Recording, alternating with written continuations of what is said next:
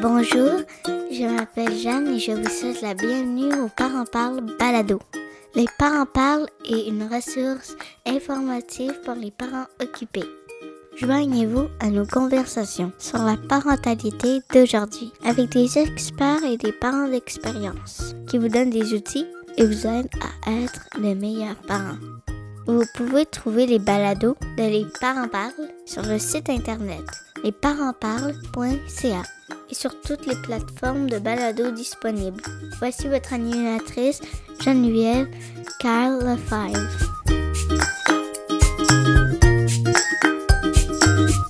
Bonjour à vous tous et bienvenue à Les Parents Parlent. On est aujourd'hui dans la grande région de Montréal. Les Parents Parlent est une conversation qui aide à supporter les mamans et les papas. Notre mission est d'informer, d'éduquer et de supporter les parents avec des enfants de la petite enfance à l'adolescence. Les parents parlent est l'édition francophone de Parent Talk, qui est née dans l'Ouest canadien. Si vous parlez un peu anglais, je vous invite à écouter nos balados à parenttalk.ca ou sur toutes les plateformes de balados disponibles. On a une belle grande liste qui vous attend. Mon nom est Geneviève Carl Lefebvre. Je suis l'hôtesse et la productrice de Les Parents Parlent et de Parent Talk. Je suis la maman de deux beaux garçons, Alexandre qui a deux ans et Nathan qui a moins d'un an. Aujourd'hui, nous allons parler comment favoriser le développement émotionnel de nos enfants. J'ai avec moi Karine Trudel. Karine qui est coach parental, formatrice et conférencière internationale. Salut Karine. Allô Geneviève et accessoirement euh, maman de deux garçons de 13 et 11 ans. Oui, on est toujours, euh, on est toujours maman. Hein? On est toujours maman. Donc, pour commencer aujourd'hui, je veux savoir comment on fait pour favoriser le développement chez nos enfants. Ben, je pense que pour commencer, il est important de définir les compétences à développer en termes de développement de l'intelligence émotionnelle. Il y a six compétences qu'on cherche à développer quand on veut développer l'intelligence émotionnelle. La première compétence, c'est celle d'être en mesure d'accueillir nos émotions. Combien de fois est-ce que quand on se sent mal, euh, quand on est anxieux, on va aller manger? On veut pas sentir la douleur, on va aller faire autre chose. Quand on est en colère, on va vouloir geler cette colère-là. Quand euh, on est découragé ou quand on a de la peine, on veut noyer notre peine. Donc, la première compétence à développer, c'est d'être en mesure d'accueillir l'émotion. La deuxième compétence, elle, c'est d'être en mesure de reconnaître et nommer ces émotions-là qui m'habitent. Donc, si je me sens pas bien, mais que je suis pas capable d'identifier ce qui m'habite, ben ça va pas m'aider à mieux gérer ces émotions-là. Donc, mettre des mots sur les émotions qui nous habitent. La troisième compétence, à partir du moment où j'ai été capable de laisser la place à ces émotions-là pour venir, que je suis capable d'identifier ce qui m'habite, ben là, je vais travailler à mon bien-être. Et mon bien-être, ça veut dire gérer cette émotion-là pour qu'elle soit moins intense, moins fréquente, qu'elle dure moins longtemps, parce que la vie ne tolère pas de vide. Donc, si les émotions désagréables sont là, il n'y a pas de place pour les émotions agréables. Donc, d'apprendre à gérer mes émotions désagréables va me donner l'espace pour vivre des émotions agréables. La quatrième compétence, elle, c'est d'être en mesure de reconnaître les émotions chez l'autre. Donc, je suis capable de les nommer chez moi, mais comment est-ce que je peux, comment l'autre se sent en face de moi? Donc, ça, ça va être le développement aussi beaucoup de l'empathie. Je vois que tu es triste, mais je ne peux pas être en mesure d'identifier ce que l'autre sent si je ne sais pas à quoi ça rime à l'intérieur de moi. Fait tu comprends que les trois premières compétences sont à développer avant même d'aborder cette quatrième compétence-là. Ensuite, ben, on va travailler en cinquième compétence à collaborer au bien-être de l'autre. Donc, je vois que tu es triste. Qu'est-ce que je peux faire pour t'aider? Donc, je vais me mettre à l'écoute de toi pour t'aider à soulager ta tristesse. Et ensuite, ça va me permettre de mieux gérer notre relation à tous les deux. Je ferai juste une petite parenthèse. Si on a des parents profs ici à, l'écoute, ce qu'on observe souvent, c'est que les parents, les, professeurs à l'école, quand il, y a des conflits entre les élèves, ils vont demander à l'élève de faire une lettre d'excuse, s'excuser pour le comportement qu'ils ont eu, alors que, donc, de, de, se mettre à la place de l'autre, reconnaître ce que j'ai pu susciter d'émotions chez l'autre et collaborer à son bien-être et gérer ma relation avec lui avant même d'avoir été en mesure de reconnaître qu'est-ce qui m'avait, moi, propulsé à agir d'une telle façon. Tu me suis? Absolument. Donc, je vous invite, les profs, à plutôt axer sur comment tu t'es senti pour en arriver à agir de cette façon-là et qu'est-ce que tu peux faire pour éviter de te comporter de cette façon-là quand tu vas sentir une prochaine fois cette émotion-là t'envahir. Là, on va prévenir les conflits futurs plutôt que de faire simplement des lettres d'excuses qui souvent tombent un peu à plat. Une petite chose que je fais ici avec mes enfants, ça a rapport avec ce que tu parlais, Karine. Moi, je fais le sorry puis le thank you, donc le excusez-moi, s'il vous plaît. Je le fais pour eux présentement. Donc, moi, je crois qu'ils apprennent par exemple. Donc, moi, je donne l'exemple, le bon exemple, puis ils vont apprendre comme ça de moi. Parce que leur faire dire sorry, désolé, pardon, ils comprennent pas spécifiquement de l'âge de mes enfants. Donc, euh, je crois que c'est pour ça que je veux parler de ça présentement. C'est peut-être euh, une petite parenthèse ici que je voulais partager, que je, mais tout à fait pertinent. oui. Ah, mais tout à fait pertinent.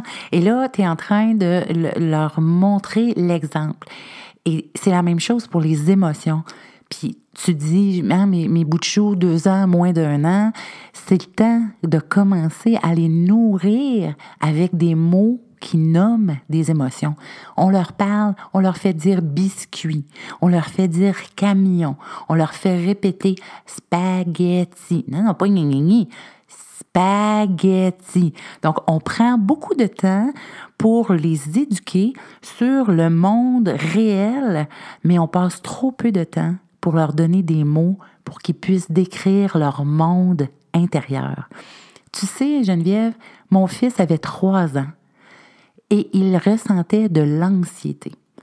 Et il m'a dit, maman, voici les symptômes que j'ai. Maman, je sens comme dans mon ventre, il y a comme quelque chose. Puis ici, je me sens pas bien au niveau du, du thorax.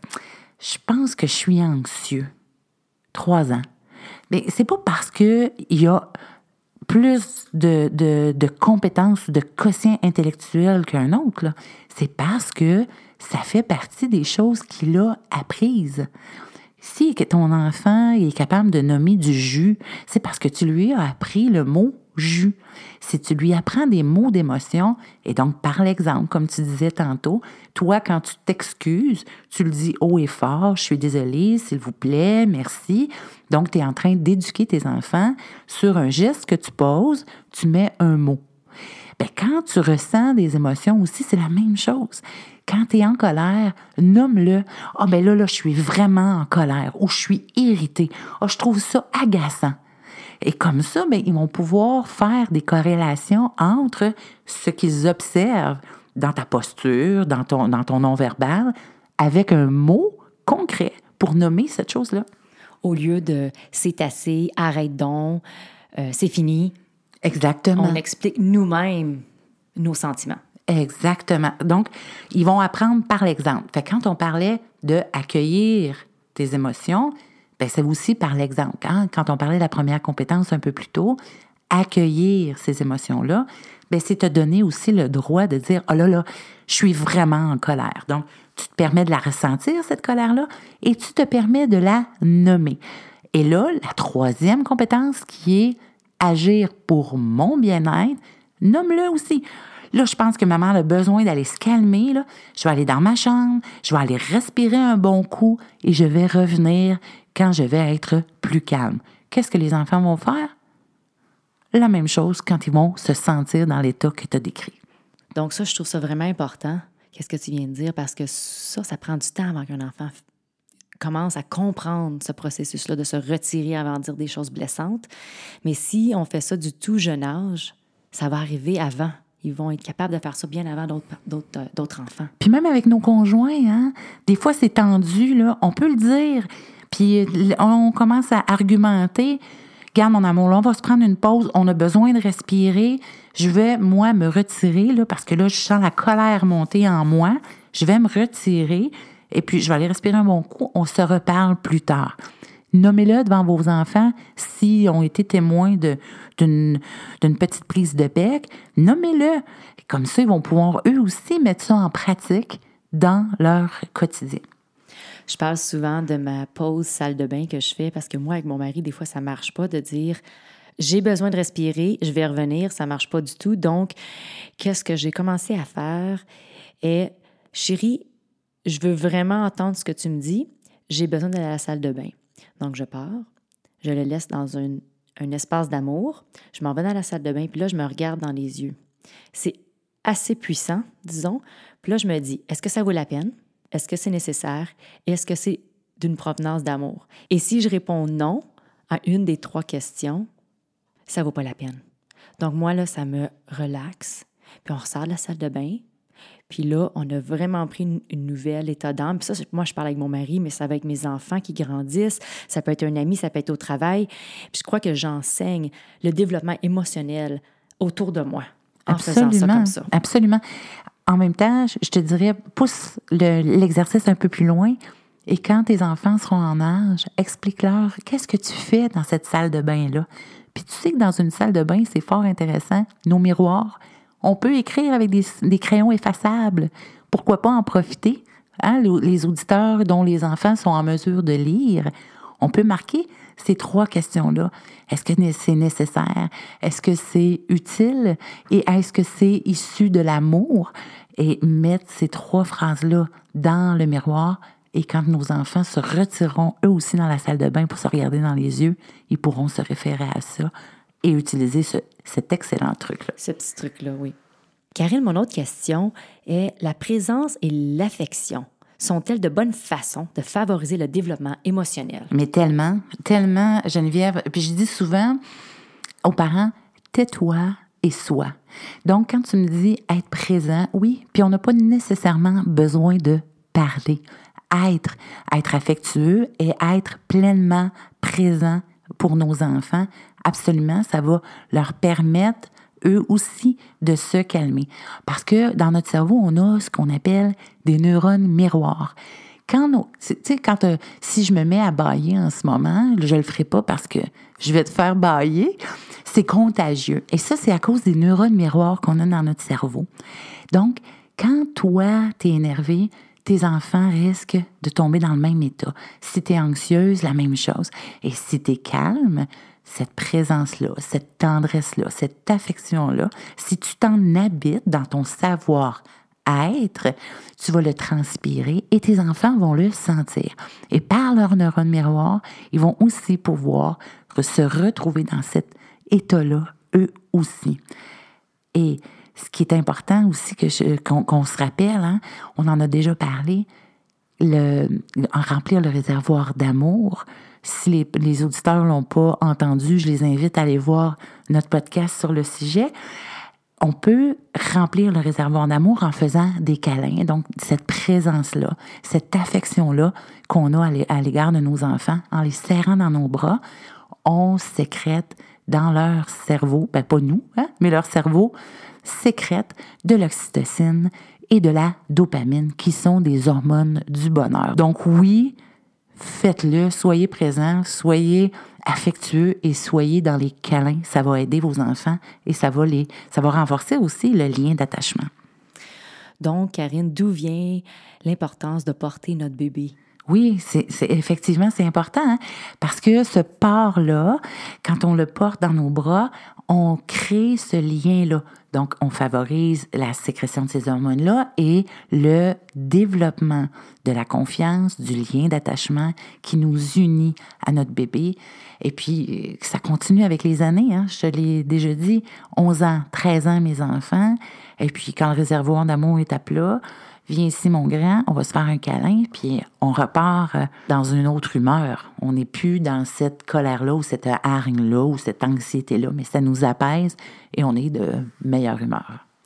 En effet, donc, Karine, On peut te trouver sur notre site internet, allesparentsparlent.ca. Y a-t-il autre endroit où on peut te trouver? Absolument, Geneviève. Les auditeurs peuvent venir nous rejoindre sur le groupe Facebook Parents à bout de souffle. Ils vont retrouver là toute une communauté de parents, de mamans, de papas qui s'entraident, euh, qui se supportent, mais aussi la présence d'experts qui peuvent répondre aux questions des parents. Alors, n'hésitez pas à venir nous rejoindre sur le groupe Facebook Parents à bout de souffle. Karine, c'est le temps de notre petite question curieuse. Youpi, youpi! On y va? On y va! OK. Selon toi, quel est le meilleur petit déjeuner? Oh, le meilleur petit déjeuner, c'est celui de mon mari. Le week-end, Geneviève, au chalet, mon homme a pris charge de la cuisine pour nous faire un vrai super déjeuner canadien. Chanceux. Ouais, c'est des œufs, du bacon, des, des toasts, des, des patates, puis ah ouais, toute la kit. Saucisses, Ah, tout, et tout, voilà. tout, tout. C'est qu'on a droit à ça le dimanche matin au chalet.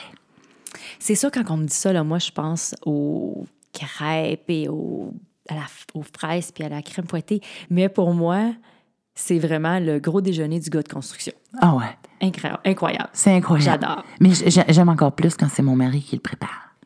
Ah, on fait la vaisselle. C'est ça que je veux dire. Est-ce qu'il fait la vaisselle ou Non. que tu fais la vaisselle? Oh, à chacun son tour. Hein? Si je fais la bouffe, il fait la vaisselle et vice-versa. C'est un petit peu comme ça, nous autres aussi. Donc, sur cette note, on termine l'épisode d'aujourd'hui. Je te remercie encore une fois, Karine, d'être avec nous. Merci à toi. Tu fais tellement de différence, puis tu nous aides toujours, nous autres les parents. On te dit un gros merci. Pour nos auditeurs, si vous avez une question ou que vous désirez vous joindre à nous comme invité ou bien comme expert, vous pouvez nous rejoindre sur notre site internet lesparentsparlent.ca. Vous pouvez trouver nos balados de Les Parents Parlent et de Parent Talk sur iTunes, Apple Balado, Google Play, Podbean ou bien sur toutes les plateformes de balado disponibles. Vous pouvez également nous suivre sur notre page Facebook, Instagram ou Twitter. Quand vous avez une mini minute de papa et de maman, faites-nous une revue sur Apple ou bien sur euh, euh, Google Play, Podbean également, sur notre page Facebook. On veut savoir ce que vous pensez. Souvenez-vous, il n'y a rien de mieux que d'être supporté par des parents qui font la même chose que vous. Les Parents Parlent est une plateforme sans jugement et où on encourage la libre expression. Merci d'être à l'écoute et passez une belle journée. Au revoir. Avertissement. Le contenu diffusé dans cet épisode ne sert qu'à des fins d'information et ne remplace pas l'opinion d'un professionnel de la santé. Les propos et opinions tenus par l'hôtesse et ses invités ne peuvent pas engager la responsabilité de Parent Talk Inc. Merci et à la prochaine!